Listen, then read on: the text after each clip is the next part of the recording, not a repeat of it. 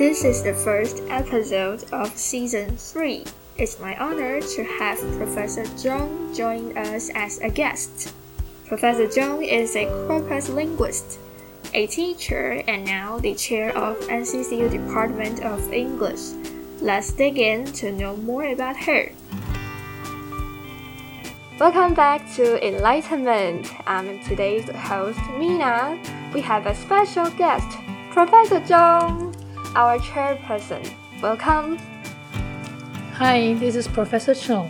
I'm very happy to be here, and I would like to thank Mina to be here today. Thank you. Uh, Professor Chung, how did you find your research topic? I mean, in general. As a linguist, we have some sensitivity to language. So when even when we are taking the bus or we we walk around, we hear some interesting sentences, we try to see what they mean. So um, in our mind, sometimes we analyze that if we find something that really interests us, we will keep searching for the phenomenon behind it. So that's how you see uh, an, inter- an interesting topic in general. Is it like overhearing somebody's conversation? yeah, sometimes yes, but you can't do it um, too uh, purposefully. So sometimes you just heard something over the radio or some conversation that pass you by, so you can pick up some sentences that could be interesting. Mm-hmm, mm-hmm, I guess so. And uh, how did you find your research topic when you were like a graduate student? Oh, when I was a graduate student, I joined a, a psycholinguistic lab. Um, our lab is um, slightly different from the science lab that you know. It's a kind of a team that we all work on a similar research field or similar topic. So my professor was, uh, uh, she is an um, expert in psycholinguistics, so I joined her lab. Mm-hmm. Is it an actual lab or is it an online lab? It's an actual lab. We we actually have to meet regularly. We design stimuli as a group, and we tested the stimuli as a group as well. So we have shift. So sometimes. Uh, one of the students would test the stimuli in a certain room, and sometimes it depends on what kind of experiments did. So we take shift to run the experiment. Okay. Uh, so you're one of the.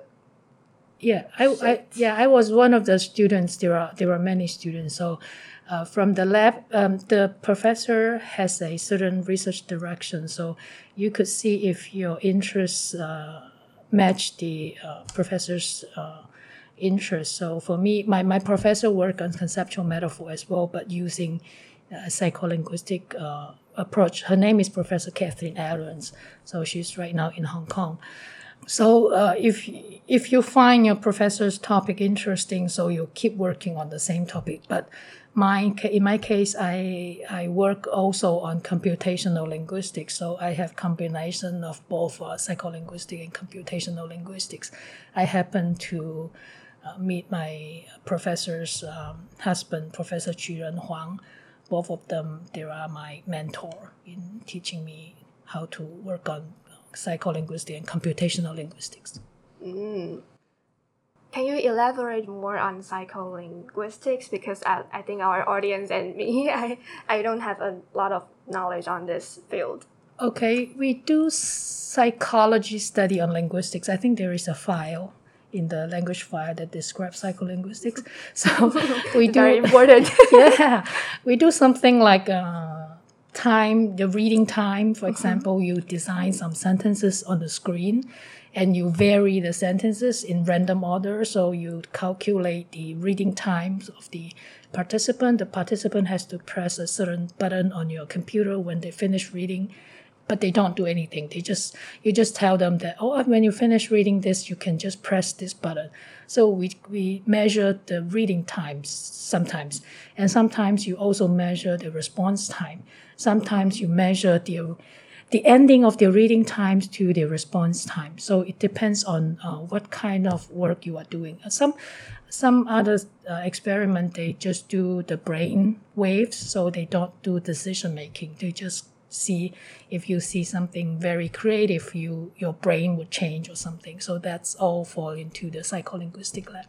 okay, do we have to use like a complicated like machine to measure on the brain waves? Uh, yes, um, during our time, we have to wear a a, a, a very complicated cap, but right now I think it's much easier. Last mm-hmm. time when you when we first uh, uh, ran the experiment, we have to put some gel on our hair or something and put the uh, the device on our head.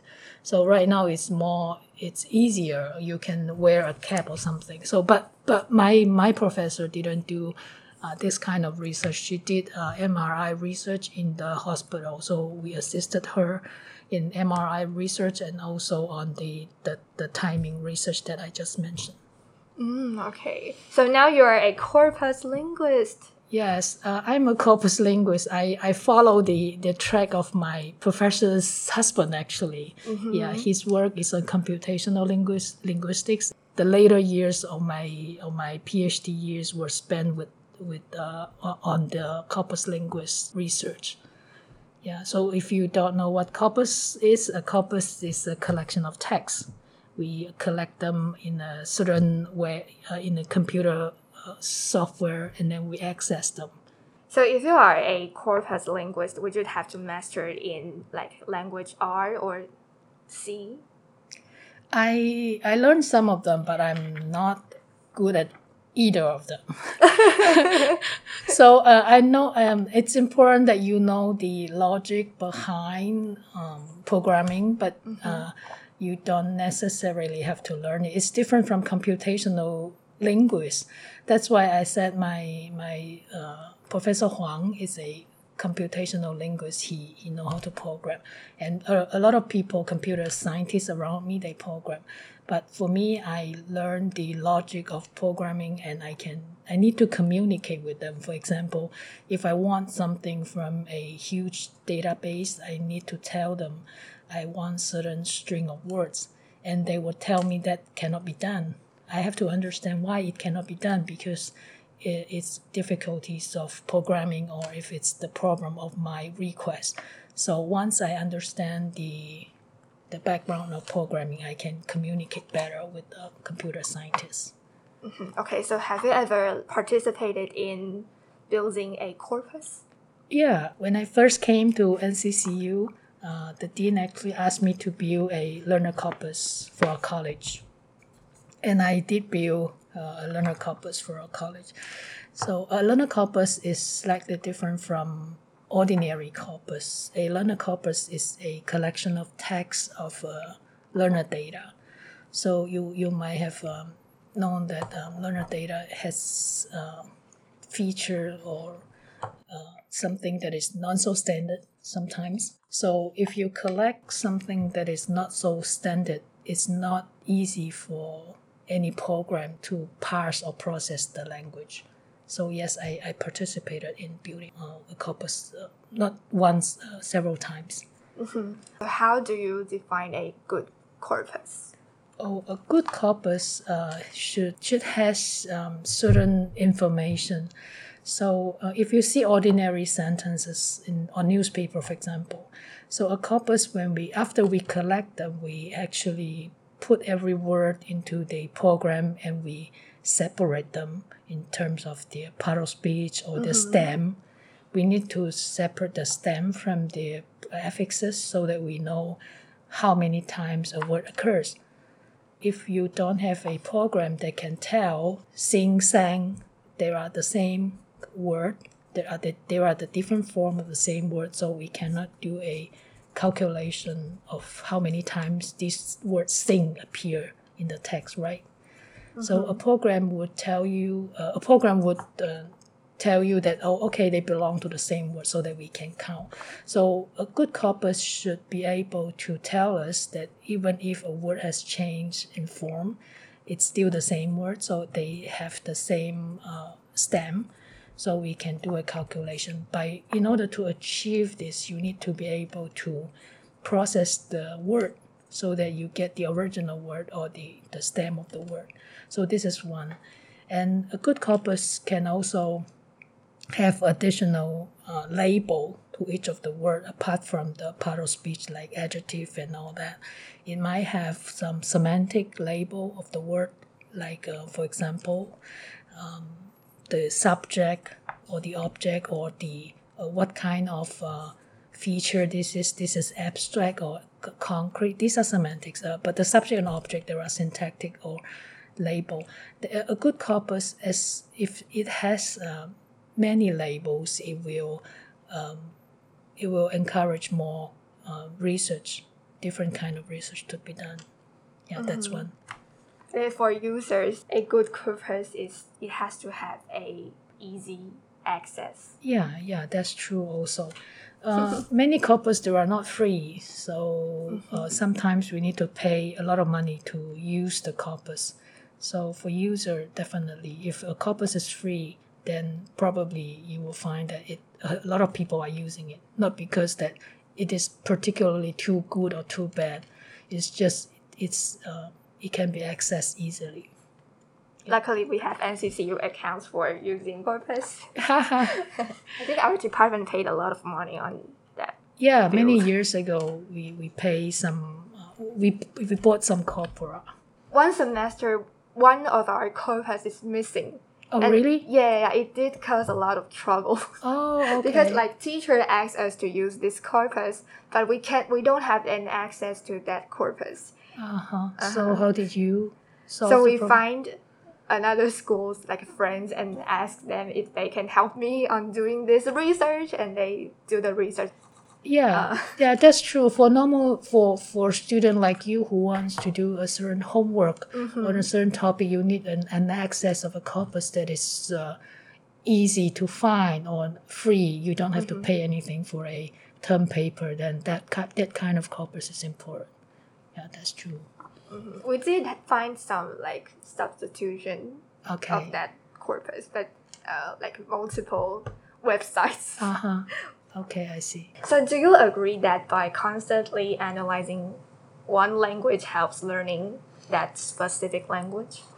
Um, yes and no. So, um, linguists, people, um, uh, if you ask um, many linguists, you ask them, uh, do you think you are better in a certain language if you study a different language? For example, if you study a a Formosan language, are you better in Formosan language? Sometimes you could say yes, you you know more about the language, but may but you may not be able to speak it. You can you know how this language work, and then you are very good at analyzing the language, but you are not able to use the language to communicate. So that's different. So my answer will be yes and no. You are good at the language in a certain way, but not for communication purposes. But but still, people could be good in both. This this situation ha- also happens in like Foreign language learning. yeah yeah yeah. Yes, in in some way, yes. Um, it depends on your linguistic ability. It all goes to um, your ability to be able to analyze and your ability to be able to use the language. These two abilities they are different.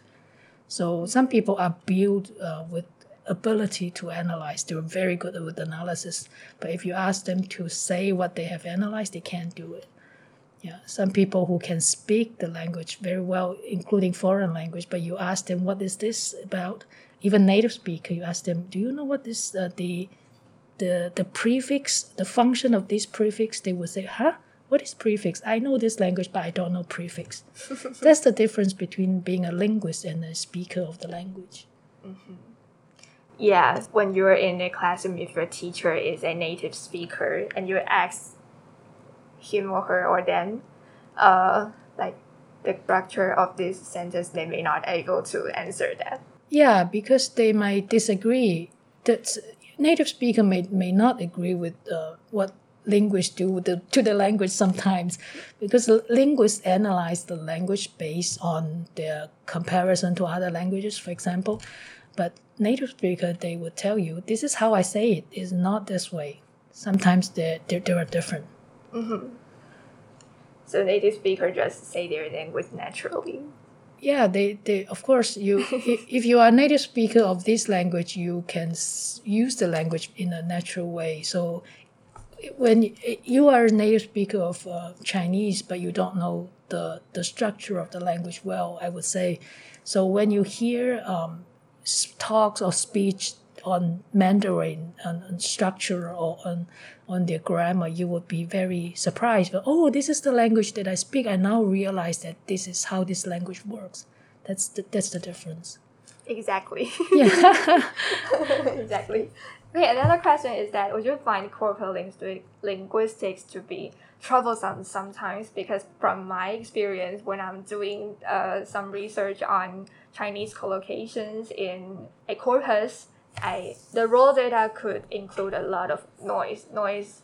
Can you could you help me explain the word noise? Noise means there are. Uh, it's not something that you want, but it fits the pattern. So if you have a, a query, you put in a certain keyword, you get a lot of data. But some of the data, they fit your your needs. Some of the data, there are there are different. There are they are just wrong data, or they just don't fit the pattern that you want. Mm-hmm. Yeah, that's okay. called noise. So I'm not a not a good user on Corpus, so I have a lot of noise in my raw data, and I have to like check for check the data one by one and decide which I want to incorporate with and which I want to get rid of. Oh, okay, it's not that you are not a good user of corpus. A corpus should be friendly enough for anyone to just type any word and you get mm-hmm. the result. That's that's the good thing about corpus. But if you find that you get too uh, many instances that you don't want, that means there you need to be more specific about your instruction. So in my lab, I have a corpus-based lab. I have a group of students working with me on the lab. In, in our lab, we I train the student to use some particular query language. They learn the syntax of the query language. So for example, if you want something, a word, right? You, you want to search for a word. You have to tell the system that next to this word is probably what word would appear. So by doing this, you cut down the possibility of getting noise. So you, you delimit the, the, the neighbors of the word that you search. And that requires some, some knowledge of the search syntax. Mm-hmm. So query language is a language that you communicate with the Computer. corpus, Yes. computer. Yes, that's true. Yeah, so that's why we need to learn some programming background so that we know that okay, this is the kind of uh, text they store in the computer. So if you know the kind of format they store a certain text, so you use the format to retrieve the data, then you get better result. Okay, now the last question of linguistics. How do linguists select the language they want to research on? Um, usually, linguists will select the language that they are most familiar with because that's the language you have a certain kind of sensitivity on. So, but some linguists they also study language that they they are not so familiar with. They are, they wish to learn a new language, so they use their linguistic knowledge to analyze a new language. Or, or some other linguists they study multiple languages. They want to study one phenomenon in multiple languages. So usually we start with the language that we we know the most. Professor Zhou also is a teacher and a mentor. Uh, which part of being a teacher do you find it interesting or boring or troublesome? Um, I think being a teacher, I I like to see the growth of my student in in any time. So sometimes you see the change of student in the class from the first class to the last class or over the year. Sometimes the student they remain the same in one class, but then after several years you see this same student again, you find that this student has changed into a different person. Or sometimes within months you see that oh this student has has, has grown so much in a certain way I, I would love to see that. I think that's very inspiring because i can see a student turning from a one person to a better person. Mm, Can we find a case? oh yeah i have i have many students whom uh, i only i only saw them once or twice in their freshman year. And probably in their freshman year they were very uh, they disliked the class or they oh uh, let me talk about a student in my linguistic class, uh, writing class actually, writing class many years ago. This student told me that uh, anything that she learned about linguistic is so boring, is so useless, and she cannot follow what the instruction was. And then uh, she was my writing student, but she complained to me about her, her linguistic knowledge. And many years later, after graduation, she wrote a, an email to me. She told me she became the the editor of a of a dictionary, and then she said she learned to use all the linguistic knowledge that she hated in, in her freshman year to do the job, and then she she realized that. Uh, it could be quite interesting somehow. So, mm-hmm. yeah, you see the growth of student in, in in this case, and then you find it interesting to see how they what they encounter in life. What's your observation of a student in four year? The, the student in the fourth year usually they disappear. Student in the freshman year they, they are around all the time and uh-huh. in the in the sophomore year they were still around. In the junior and senior year they probably do something outside different. They, they do part-time job and they change the appearance. Sometimes we don't even recognize them. Say, oh you were such and such in your first year. Now i remember. Yeah so that's that's the biggest change. Mm-hmm uh, since since students are like they born after 2001 you might have to fill in the generation gap. How did you fill in? Well uh, to be honest if you ask me i think generation gap is a it's a it's a it's an issue for everyone. So if teachers find generation gap a problem and the student will also find generation gap a problem and how big the gap is def- depends on how you define it. So we see student the different student from year to year. So every year student are different. So we we learn to to to communicate with them. Yeah, we learn to communicate with them, and mm-hmm. they learn to communicate with us too. Yeah, I learned how to write emails. yeah, I do emails in my writing class. Some students like it, some students dislike it. So depends. if you are a mentor, how would you how would you communicate with your students? I usually um, I told my student um, the university mentors they are actually quite different from the high school mentors. Mm-hmm. Usually, um, student they they don't want to be found in general. They don't want to be found. So most of the university mentors they will just wait if you have a problem to talk to us. So it's not that we don't want to keep asking you, are you okay? Are you okay? But student they want some some freedom. So if you have a problem, you go to your mentor. But the mentor usually they wait. And if you don't come means that you are all good usually it's such a case. But some there are also students who don't come because they have some problem they don't want to say, mm-hmm. and usually uh, we try to find that out in the class if there are students who have trouble. Uh, will you have any survival suggestions to your students? Yeah, I find this question quite interesting. Though. the word survival, it's, it's it's so hard to to to just go through the class or something. I mean, NCCU is a tough place. oh, really? Thank you. it's not really survival. I, I tell all my uh, students, uh, no, no, I, I think student needs to be prepared.